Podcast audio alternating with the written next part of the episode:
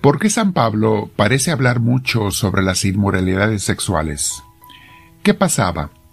Bueno, mis hermanos, había una situación en las primeras eh, comunidades cristianas, eh, porque estaban en el mundo greco-romano, donde había muchísimo libertinaje eh, en ese aspecto. Vamos a hablar un poco sobre ello el día de hoy, pero lo triste es que esa situación el día de hoy es igual. Es igual, mis hermanos. Pero bueno, vamos a ver qué es lo que Dios espera y por qué Dios no quiere ese tipo de libertinaje que destruye, ensucia y mancha, pero termina destruyendo al alma del ser humano. Vamos a hablar sobre ello. Antes te invito a que te sientes en algún lugar con tu espalda recta, tu cuello y tus hombros relajados.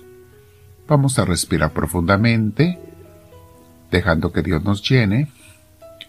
Invitamos al Espíritu Santo a que venga y le decimos, Espíritu de Dios, ven a mí, te lo pido. Toma mi mente, mi cuerpo, mi alma, mi corazón, mi voluntad, mis acciones, que todo sea inspirado por ti y que todo sea hecho de acuerdo a tu santa voluntad. Bendito sea, Señor Dios nuestro. Con mis hermanos hoy te alabo y te bendigo y te decimos todos, Gloria al Padre, gloria al Hijo, gloria al Espíritu Santo, como era en un principio, sea ahora y siempre, por los siglos de los siglos. Amén. Bien, mis hermanos, uno de los puntos que vamos a tratar hoy es lo que mencionábamos, las inmoralidades sexuales ensucian al alma y al cuerpo. en los Corintios les dije que eran, vivían en el grupo greco-romano, donde el libertinaje sexual no se veía como algo malo, se veía como algo normal. Era natural para ellos, sus religiones no lo condenaban, sus dioses no lo condenaban, todo les parecía muy bien en ese aspecto, y tenían una total desorden, un caos. Tristemente, hoy en día, mis hermanos, la gente vuelve a ver las cosas igual. Como que no, todo está bien, todo es normal, es natural, todo el mundo lo hace, no hay ningún problema. Mis hermanos, la situación es la misma, las palabras de San Pablo de aquel entonces son las mismas para nosotros. Y como hemos enseñado mucho en nuestras clases de moral, lo grave es cuando uno acepta los pecados. Es malo cuando uno cae por debilidad, pero es grave cuando uno acepta vivir mal. Bien, 1 Corintios capítulo 6 versículo 11, vamos a comenzar allí leyendo y vamos a ir comentando como siempre la palabra de Dios. Dice San Pablo, después de haberles dado una lista de todos los pecados que hay en todos los sentidos, diferentes, eh, robar, estafar, eh, libertinaje, etc. Les da una lista de los pecados, pero van a notar que insiste mucho en los pecados de moralidad sexual porque era, era clave, era muy usual entre los corintios, la gente de aquel pueblo. Entonces cuando se convertían al cristianismo, pues de alguna manera pensaban que podían seguir viviendo igual. Y San Pablo insiste en eso, en que no. Cuando les dice la lista de los pecados que leímos en los versículos 9 y 10, dice enseguida, esos pecadores eran antes ustedes, pero ya han sido lavados, ya han sido santificados, ya han sido justificados en el nombre del Señor Jesucristo y por el Espíritu de nuestro Dios. O sea, ustedes ya no pueden ser de ese grupo de gente. Ya no pueden hacer lo mismo. Ya tienen que pensar y vivir diferente, mis hermanos, está diciendo San Pablo.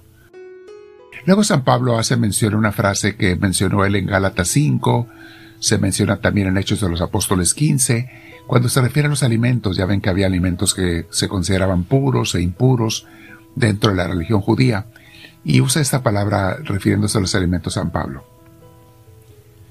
Todo me está permitido, pero no todo es para mi bien.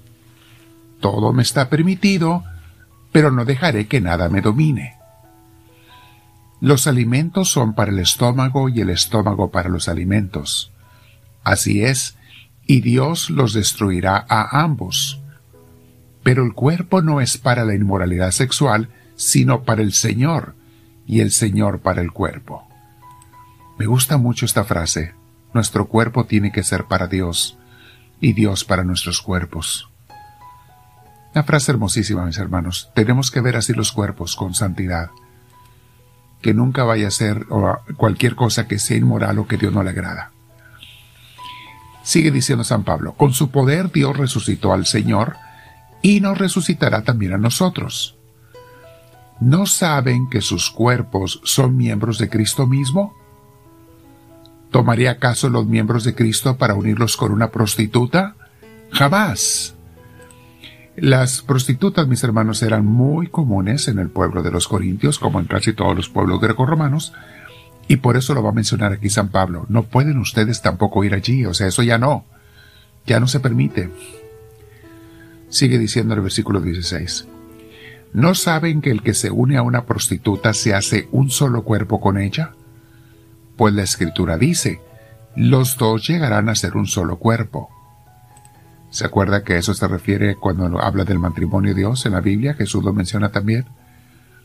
El matrimonio, el hombre y la mujer llegan a ser un solo cuerpo, se hacen una sola carne, unidos en la bendición de Dios.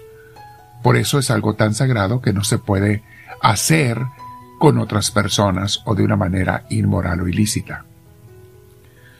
Sigue diciendo el versículo 17. Pero el que se une al Señor se hace uno con Él en espíritu. Aquí es algo mucho más hermoso, mis hermanos.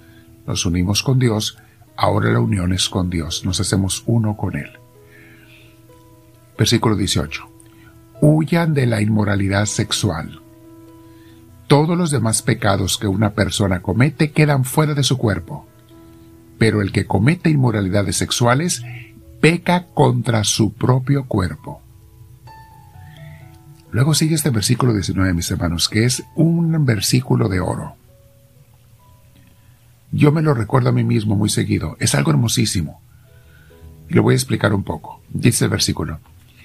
¿Acaso no saben que su cuerpo es templo del Espíritu Santo, quien está en ustedes y al que han recibido de parte de Dios?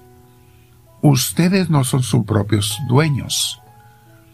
Fueron comprados por un precio, por tanto, honren, honren con su cuerpo a Dios.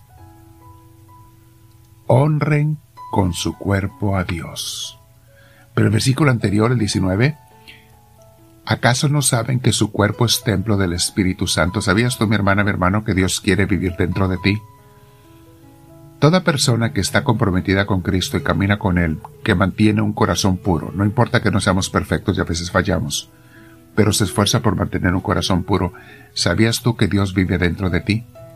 ¿Recuerdan en Juan 15 cuando Jesús dice, al que me siga y obedezca mis palabras, mi Padre y yo vendremos a vivir y hacer nuestra casa dentro de Él? Dios quiere vivir en nuestros corazones. En las clases de dirección espiritual les hemos explicado que el, contacto más profundo que se puede hacer con Dios es adentro de ti. Más que en un templo, más que en un lugar sagrado, más que cualquier lugar, siempre el contacto más grande que se da entre tú y Dios es en tu interior, cuando haces mucha oración y tienes un corazón limpio. Allí se da ese contacto. Santa Teresa de Ávila, nuestra gran maestra, nos habla de ello en el libro de las moradas está hablando cómo dentro de nosotros se da ese encuentro con Cristo. Y lo explica los pasos para que se dé, los diferentes tipos de relación entre Dios y nosotros, entre Cristo y nosotros, que se necesita, hacer su voluntad, caminar con Él cada día, con el Señor, eh, orar todos los días, y entonces el Señor estará en ti y te encontrarás cada vez más profundamente con Él, hasta que llegues a la más santa dentro de ti, donde se da el encuentro más profundo. Vamos a meditar sobre ello, mis hermanos, y recuerden el tema de hoy, los versículos del capítulo 6. San Pablo habla mucho de esto. Quiere que nos mantengamos puros. Un corazón, un alma, un cuerpo puros. Comparte con tus compañeros la enseñanza, con tus contactos. No se te olvide suscribirte en YouTube si no lo has hecho, o darle seguimiento en redes sociales, poner la mano hacia arriba del like, y dile al Señor, esto para que sigas en oración otros 15 o 20 minutos. Dile, háblame Señor, que tu siervo te escucha.